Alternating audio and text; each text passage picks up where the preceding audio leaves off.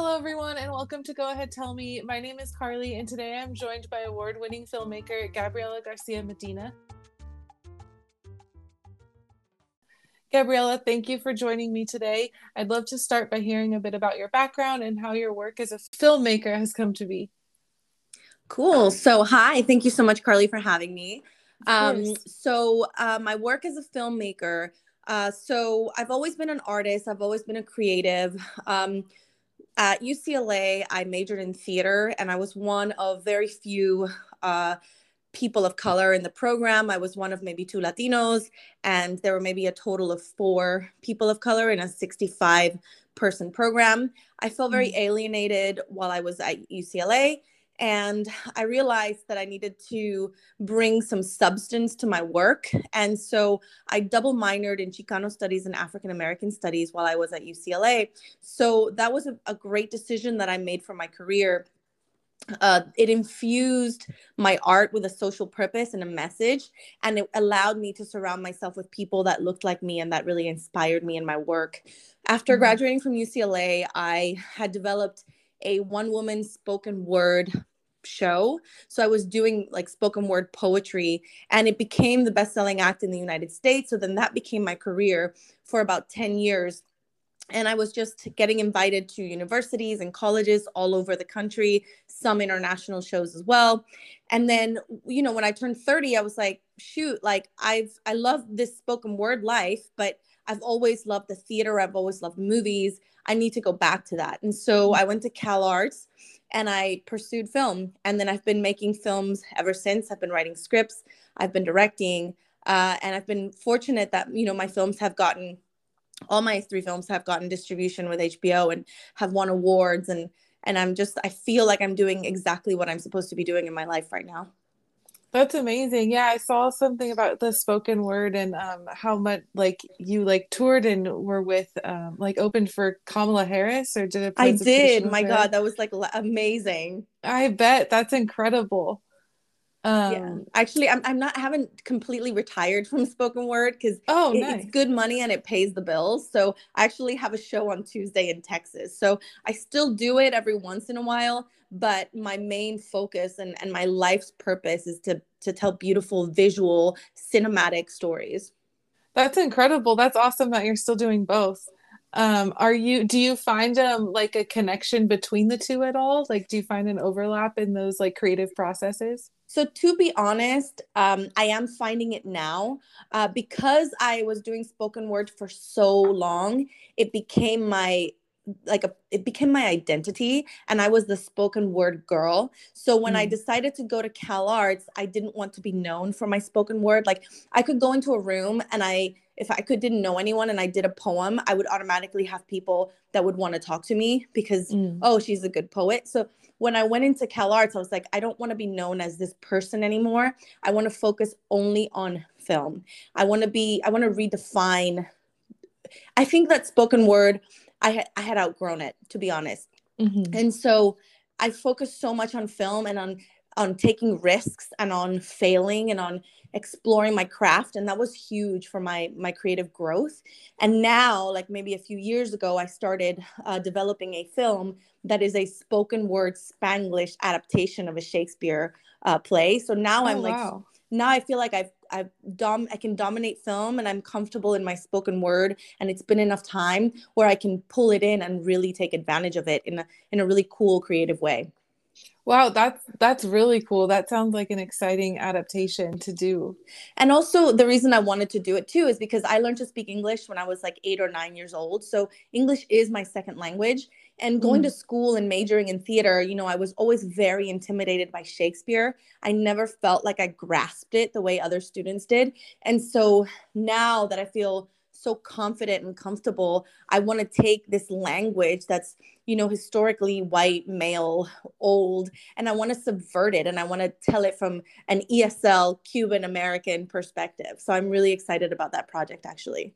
That's very exciting. I love that um well one of the things that i noticed when like reviewing your your films and everything is um how a lot of them center on like the child's perspective Um, and I was wondering if that's like pulling from your childhood and how your like own childhood has impacted your stories in film.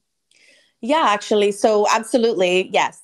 Um, I was Lily, you know, I was in Little Con Lily. If you know, if one of if your listeners haven't don't know the story, Little Con Lily is about a little girl who's home alone. She's supposed to be doing her homework, but instead of doing her homework, her mom's at work. She's just munching on all the goodies in her house and watching her favorite musical band on television until her mom comes home too soon and then lily has to like hustle to make it seem like she had been doing her homework the entire time. So yes i was definitely lily. My mom and you know my dad they worked um till late. So a lot of times as soon as i was old enough i would walk home from school by myself and you know i would eat cereal and watch tv until they got home and i should have been doing my homework.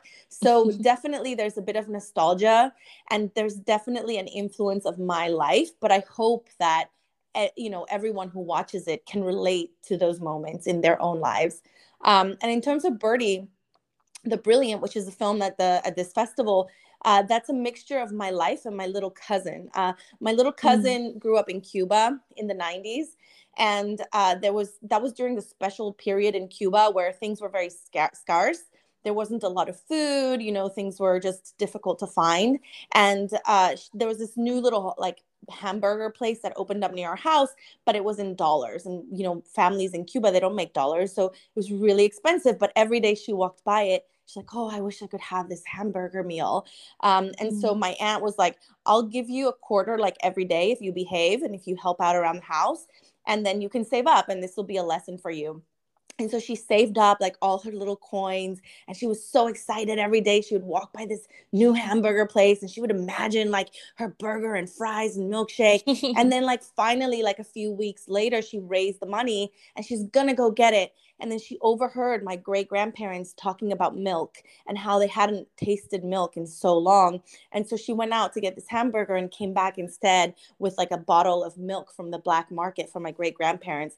And that was oh. such a beautiful moment. And it stayed with me like every time even like 20 years later my my cousin's now 30 or 30 mm-hmm. something and even this much time has passed when i hear my aunt tell this story it still brings tears and emotion to her eyes that that this little girl did this and you know it's something she really wanted and she sacrificed it because for the great grandparents and so i really that the emotion was still so raw and it was so universal that i wanted to base birdie on a story kind of like that Mm, I love that. That story gave me chills. That's oh. so sweet and like for for someone so young to think like that is yeah and then so birdie sweet. is also me because i was a little kid hustler so i would always be trying to figure out how to make a, a, few pesos. So if like my aunt bought some candy at the circus we'd come home from the circus and i would split the candy into like little 10 pieces of candy. I'd wrap them in like paper and i would go out and i'd sell it on the street with my cousin.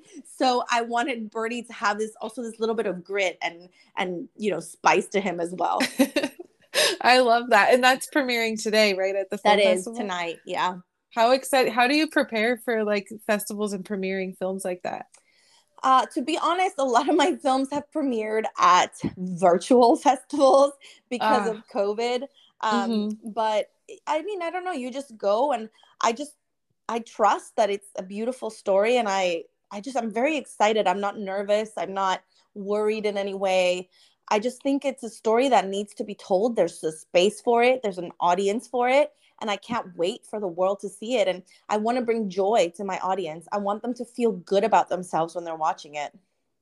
Yeah, and you had mentioned um, before we started the before we started recording, you mentioned um, like wanting to bring like an uplifting and fun story to like to represent the Latin community rather than like showing the traumas and everything. Do you mind talking a little bit about that? Yeah i just feel like uh, and i'm going to be very honest with you um, i feel kind of stifled even in this industry as more opportunities are arising for latino and people of color filmmakers um, i feel like those opportunities are still being curated mostly by white people and those curators they want this like almost trauma porn or these stories mm-hmm. of struggle or even like these films like coda or these films about like you know the disability of the you know this person or the brownness of this latino and that their struggle and you know while there's absolutely room and space for those stories to be told I don't want to feel limited to that. I mm-hmm. want to be able to tell every kind of story, just like uh, Tarantino can tell like a kung fu uh, fun action comedy. Like I want to do that as a Latina. Why yeah. can't I do that as a Latina? You know, I want to tell just a positive, Disney esque, beautiful birdie story of magic. And I want to, that's revolutionary in itself. Mm-hmm. The fact that it doesn't deal with the trauma or the harshness or, you know, the, the hustle that we had to go through, that the fact that it can just be uplifting and positive that is revolutionary within itself because i do feel like as much as we are making strides to be able to tell every kind of story and as much as our voices are starting to be um, the industry is starting to realize the importance of our stories and our presence in this industry oh, it's still kind of limited to what we're like we're not even allowed to tell comedy sometimes. Right. Why not? You know? Um so i want to change that. Everything yeah, I ever make, I want to change that. I love that as well. I think that right now, for some reason, I feel like all like film and even TV is so dark and trying to pull these like really drama or dramatic and like dark stories. And i like and i especially in like the latin community of of representing or bringing these like very heavy stories. And i feel like representation means showing every side and not absolutely. every side is dark and traumatic. And so i and one thing i really loved about watching your work is the colors. Everything is so vibrant and it just looks so like it is uplifting just in the visual like side of it as well um which is really different i think to a lot of like other films that focus on the latin like like you said the traumatic experience. They're usually a lot like the colors are muted and it's not so it doesn't doesn't look bright. It doesn't bring that uplifting feeling that i can tell that you're doing with your work. Yeah like color production design costumes hair and makeup like every element of filmmaking as a director i, I take very um, intentional focus on. And yes mm-hmm. i love brightness. I love poppy, beautiful. Like I, I sometimes call it like a starburst in your mouth, you know, like those candies. I want that feeling color wise in my in my films and in my worlds for sure. Yeah, and I can tell you're doing that, especially in like the trailer for Birdie with even just the like sparkles in the costume and the like makeup and everything. You can feel that like excitement in just seeing it visually.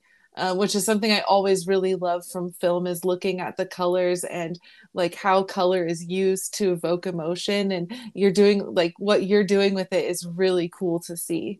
Thank you. And I think it's, I hold myself, uh, you know, and everyone really, but myself especially, to a very high standard because I feel like so much pressure to constantly prove myself, especially in this industry, that I take very intentional approach in every little detail of a production. And I want to make sure that everything has been used to its fullest potential to completely and and most intentionally express exactly what I envision in my mind because when people watch our films, I want them to see that the reason we are there's not more of us in this industry is not due to lack of talent, but mm-hmm. to lack mm-hmm. of resources. So I hold myself to really high standards and from the color to the editing to you know the the credit sequences like i take very great care in making sure that everything is very deliberate yeah and i, I actually wanted to ask you about the credit sequence in um and the Lilycon movie or film, you the credit sequence is on like different objects, right? It is, yeah. Do you mind talking a little bit about that and what the like story behind that is? Yeah, I just um I have big ideas and I uh don't I I, I think I can make anything happen, even when it's really difficult. And we had two days to shoot Lily, and I came up with this really good idea. I'm like, I don't want to have generic credits I want to have these objects from the film and from the set to be to use them as the credits in Lily because it'd be really fun and it'd ha- be kind of cheeky. Um, but everyone's like, you don't have time, you can't do it. Um, and I was like, no, no, no, I'm I'm gonna do this. And so I uh, during during Lily the last day, we were running out of time because you know the little girl could only be there for a specific amount of time, and mm-hmm. so I ended up like having another friend come in as a second camera person. And while we were shooting one scene, I was using my own hands as if I was Lily to move certain things, or I was using hands of like other crew members um, to help.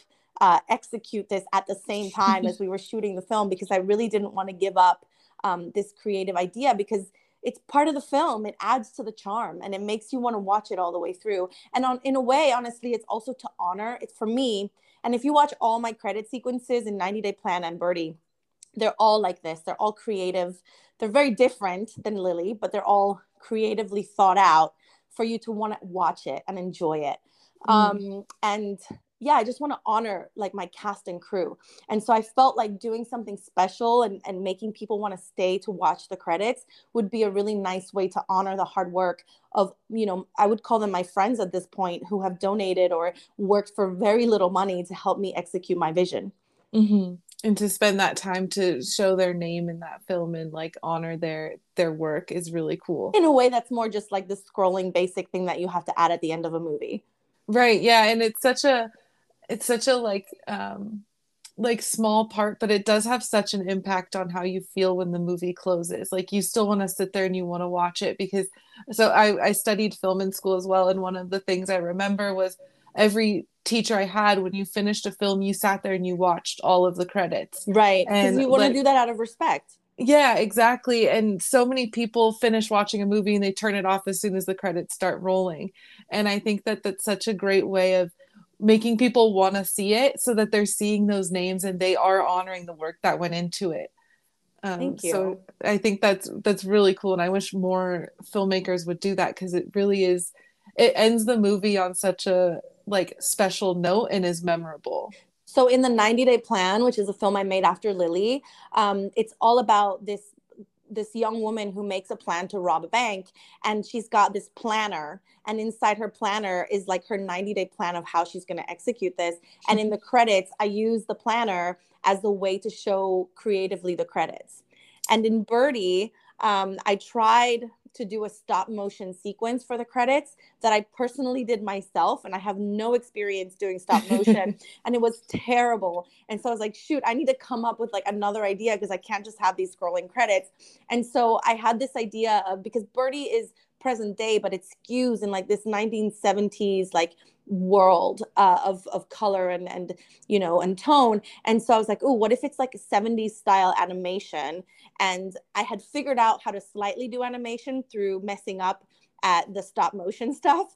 So i was able to create something really really cool for birdie as well. I'm committed to mm-hmm. like really fun credits Oh, I'm excited. I'm gonna when the movie or when I'm able to watch it, I'm gonna see or stay and look for those credits because that sounds super cool. Love it. um, the other question I had for you, so you had mentioned like feeling alienated at UCLA a little bit, which brought you into like studying the um, Chicano studies and things like that. Uh, one thing that we like our podcast aims to do is to kind of talk about people who have overcome like feeling any kind of struggle or like struggling mentally in any way to get through and still find success and well-being in themselves mm-hmm. um, so i wanted to ask if you have any experience with that and if you have any like what do you do to overcome when you feel that way and still chase the success that you're after um, that is a good question um, so yeah, I mean, growing up in Cuba, I never felt alienated. Growing up, I actually from Cuba, my family immigrated to England, so I I did live in London for many years, and mm. there I wasn't. Latinos weren't the minority. Um, it was more like Indian and um, African as well, but not really like I could pass kind of as white. I even though my English and my family's English wasn't very good, it was never a thing. And then coming to the US was the first time that I was like, oh, like this is a thing. And also, like, I, to be completely honest, uh, I grew up fantasizing white culture. And I think you see that in Lily as well. Um, she mm-hmm. fantasizes this white band, you know, and I grew up on Growing Pains and Family Ties and all these shows and, and movies that told me that whiteness was was great. And so r- coming to terms with that you know, when I was 18 or 19, living by myself at UCLA um, was very difficult. But um, I guess just educating myself, just trusting my my instinct was like, go for Chicano studies, go for African American studies, like get to know these people that are like you in, in, in many ways. That just ended up really enriching my art and, mm-hmm. and my mm-hmm. creative practice. Um, and then the other thing I want to say is I think it's easy to be underestimated as a Latina female filmmaker. Mm-hmm. Um, so I am driven when someone underestimates me or thinks I can't do something. My immediate instinct is like, watch me. And then I go out and I, it just, it fuels me to work even harder, you know, and it's what mm-hmm. I was mm-hmm. saying about, I want this industry to see that our, our lack of representation is not due to lack of talent, it's due to lack of resources. So mm-hmm. I hold myself to very high standards to produce something that, that is really strong um, that's you know that's the best way I can say how I overcome. I just no, apply wholeheartedly into my work and I trust that my my creativity is there for a reason and that I have a purpose and and, and I go for it. Yeah, I think self um like like believing in yourself and knowing that that you can do what you what you want I think is really important to overcoming those two is to not doubting yourself and knowing that what you are passionate about you can do it um, and so i think that that mentality is really really important. And i think it's a good thing for people to hear as well because i feel like a lot of us deep down we're like yeah we can do it. And then somebody comes in and doubts us and then we start to doubt ourselves. But who are they? You know who yeah exactly. you? Exactly yeah.